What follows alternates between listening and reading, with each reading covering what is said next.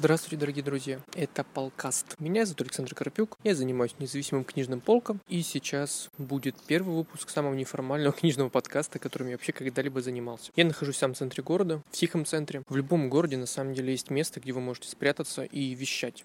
Ну вот представьте, что я, например, позвонил вам по телефону и когда вы меня спросили, Саша, как у тебя дела, вместо того, чтобы ограничиться какой-то короткой фразой, я все-таки решил хоть что-то рассказать интересное. Рядом со мной только что пробежала кошка, поют птицы. Вокруг меня здание 19 века, я так думаю, по крайней мере. Тут нет никаких табличек, но видно, что... Слышите, да, как поет птица? Что этому зданию уже больше ста лет. О чем я хочу с вами сегодня поговорить? Ну, во-первых, почему я вообще открыл книжный магазин? Я неоднократно нечто подобное озвучивал в разных интервью, но, как оказалось, многие до сих пор об этом либо не знают, либо искренне удивляются тому, почему я вообще решил этим заняться. Потому что, цитата, «книги умирают, все в телефонах и всякое такое». А, ну и молодежь не читает. Ну, в общем, все вы дальше по списку, в принципе, тоже знаете. Когда я открывал полку в 2014 году, то мне казалось, что это будет самым полезным моим делом. На тот момент происходили очень неприятные события, и мне казалось, что мне, как журналисту, стоит приносить максимальную пользу людям. Так и появилась полка, потому что, как мне кажется, книга всегда была, есть и будет фундаментом, на котором можно строить свое мировоззрение и какие-то действительно важные вещи, в отличие от тех же новостей или чего бы то ни было. Полка впервые открылась на территории кофе-хостела. Да, это хостел был. Там была небольшая лавка, и если бы я, конечно, сейчас думал о том, открывать мне книжный или нет, я бы, скорее всего, этого не делал. Это не потому, что разочаровался в книжном деле, а потому что ну, либо делал, но совершенно по-другому. Я вообще удивляюсь тому, как полка умудрилась вырулить на нужную, скажем так, высоту, более-менее адекватную, учитывая, что у нас в самом начале вообще ничего не было. То есть у нас была одна небольшая полка с дико маленьким количеством книг. Даже я помню реакцию одного читателя, который зашел, и было видно, что он удивлен не ассортименту, а тому, насколько мало книг. Но действительно, когда ты попадаешь в книжный, ты ожидаешь увидеть, как а, когда мы идем, то мы ожидаем, что мы в продуктовом увидим обилие батонов, каких-нибудь там, не знаю, сосисок, сыров разных видов. А тут этого не было. И, конечно же, все еще у нас в сознании книжный магазин, это в первую очередь магазин, как я неоднократно говорил. То есть мы ожидаем, что мы там увидим много всего, много. И будем долго ходить выбирать, выискивать что-то нормальное.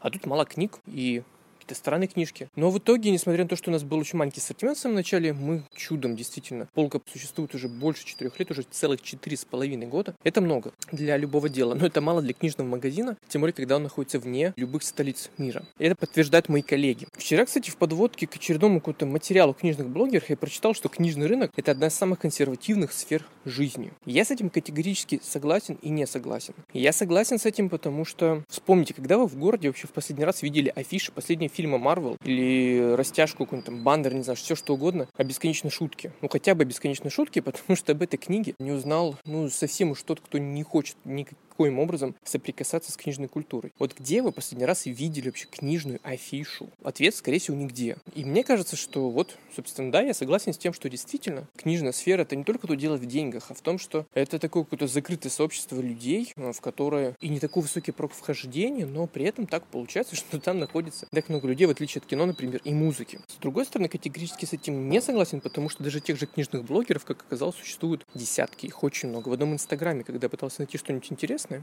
Их было очень много. То есть там было десятки людей, абсолютно разных, которые фотографировали книги, писали о них и рассказывали. Другое, конечно, дело, что книжных блогеров полно, но у меня до сих пор нет ни одного блогера, посты которого я бы ждал примерно так же, как в свое время я и, думаю, вы тоже ждали каждый четверг, чтобы дождаться нового курса от образовательного проекта «Арзамас». Мы знали, да, что каждый четверг нас ждет классный курс о чем-то, причем мы не знали еще о чем, но мы его ждали. То же самое касается выхода любимого подкаста. Вот нет того же самого с постами книжных блогеров. И вообще, как таковой книжный блогинг, это, конечно, все здорово. И хорошо, что люди пишут о книгах, это приятно. Но я бы рад, чтобы, во-первых, книжных блогеров, возможно, становилось больше и больше. Но еще больше я хотел бы, чтобы у нас пусть появятся десятки литературных критиков. Пусть они пишут о книжках. Потому что литературная критика как явление, особенно в России, э, она претерпевает не самые лучшие времена. Если вы вспомните вообще под книжные подкасты, например, которые существуют, книжные материалы, которые вы читаете, то вы, вы можете пересчитать русскоязычные подкасты о книжках на пальцах одной руки. Я почти на 100% уверен. То же самое касается книжных ресурсов. Даже можно половинку руки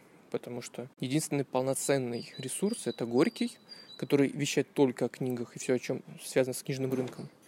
Но дальше есть просто СМИ, э, освещающие книжные новинки, рецензирующие их. Это Афиша, Коммерсант и Медуза, РБК, Эсквайр, просто, скажем так, общих СМИ, но это не книжные ресурсы. И получается так, что вот я желаю нам всем, чтобы у нас появилось много литературных критиков. Почему они нам нужны? Ну вот представьте, многие говорят мне, Саш, ну почему у нас нет действительно классных литературных критиков? Как мне кажется, чтобы стать литературным критиком, нужно для начала уехать далеко в деревню. Можно, может быть, пусть там будет интернет, но в идеале, наверное, чтобы человек взял с собой эту деревню только лишь книги, в любом варианте, электронном, бумажном, без разницы, побольше книг. И очень много кино и, возможно, музыки. Но музыки тоже не всей. Чтобы он этого обчитался, обсмотрелся, обслушался с ног до головы, вернулся в город через какое-то время, возможно, через год, не знаю, может быть, больше, каждому свой срок. И после этого начал вещать. Для чего это нужно? Ну, для того, чтобы человек получил тот самый плацдарм, фундамент. Вот я почему вообще открыл книжную часть магазин, почему я этим хотел заниматься? Наверное, потому что я недофилолог, то есть я журналист. Я заканчивал журфак,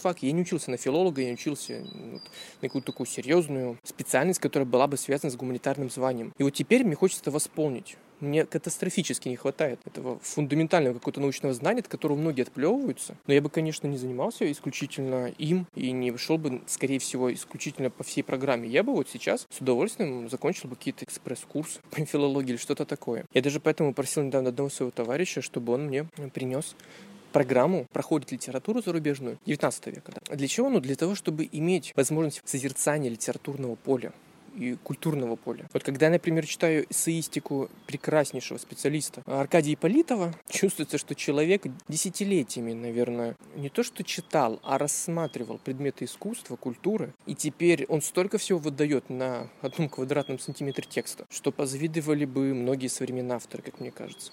И это касается всего. В том-то и дело, что книжный блогинг и подобные какие-то смежные журналистские явления, они не предусматривают почти всегда, что человек является специалистом в какой-то области. В том-то и беда. Я ведь был журналистом, я знаю примерно, как почти все журналисты пишут свои тексты, если только лишь они не имеют роскошную возможность специализироваться на какой-то теме. То есть, если ты не специалист, прости, ты будешь писать сегодня про бездомных животных, завтра ты пойдешь брать комментарии по поводу, почему не убрали вовремя город, к зиме его не подготовили и так далее. Такой человек действительно, да, он может иметь какое-то обширное знание о чем-то, но это знание почти никогда не дает э, фундаментального какого-то культурного бэкграунда, так называемого, любимое это слово наше модное, какой-то культурной основы. Поэтому книги важны. То есть мне говорят, зачем читать книги?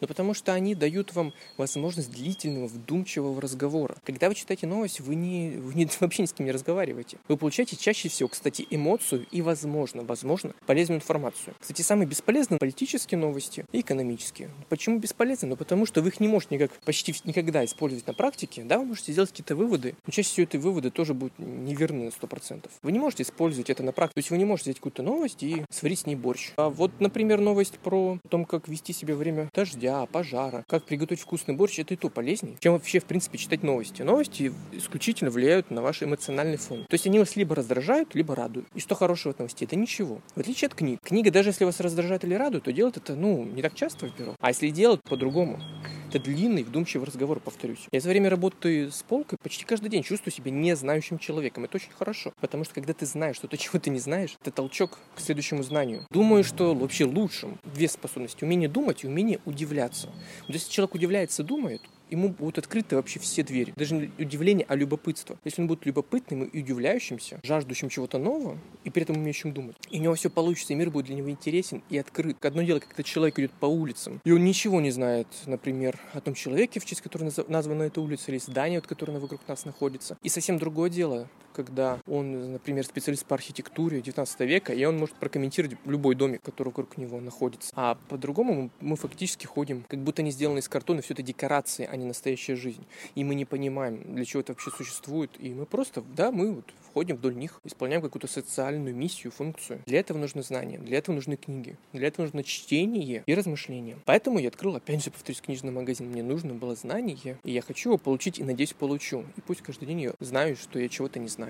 Мне кажется, это очень важно. Ну и в нашем полкасте будет две небольшие рубрики. Это рубрика «Читатель», как остроумно, правда, и «Книга на день» даже, скажем так. «Читатель». Суть рубрики в том, что я буду вам рассказывать о разных читателях, как тех, которые приходили в полку и не приходили, но тех, которые вдохновляют. Потому что чаще всего вообще книготорговцы, благодаря той же массовой культуре, ассоциируются с каким-нибудь сериалом Black Books. То есть будто все книготорговцы такие циничные, очень любящие поиздеваться, похихикать над читателями, которые приходят к ним в книжный. Это не так. Мы вдохновляемся вами на самом деле, когда вы к нам приходите. И спасибо, что вы это делаете. В сегодняшней рубрике я вам расскажу про одного читателя, который приходил в полку. Это было, кстати, около года назад, может быть, чуть меньше. Он долгое время стоял возле полки с философией, причем те книги, которые он смотрел и которые он спрашивал у меня, они все были, знаете, это не была, в общем, философия за 30 секунд, это были такие классные, фундаментальные труды маститых философов, которые мы обычно уже, они уже стали почти мемами, говорящими фамилиями. Это, например, Мартин Хайдегер, Мишель Фуко, э, кого он еще смотрел? Ну, вот, ну, вот такие вот прям книжки.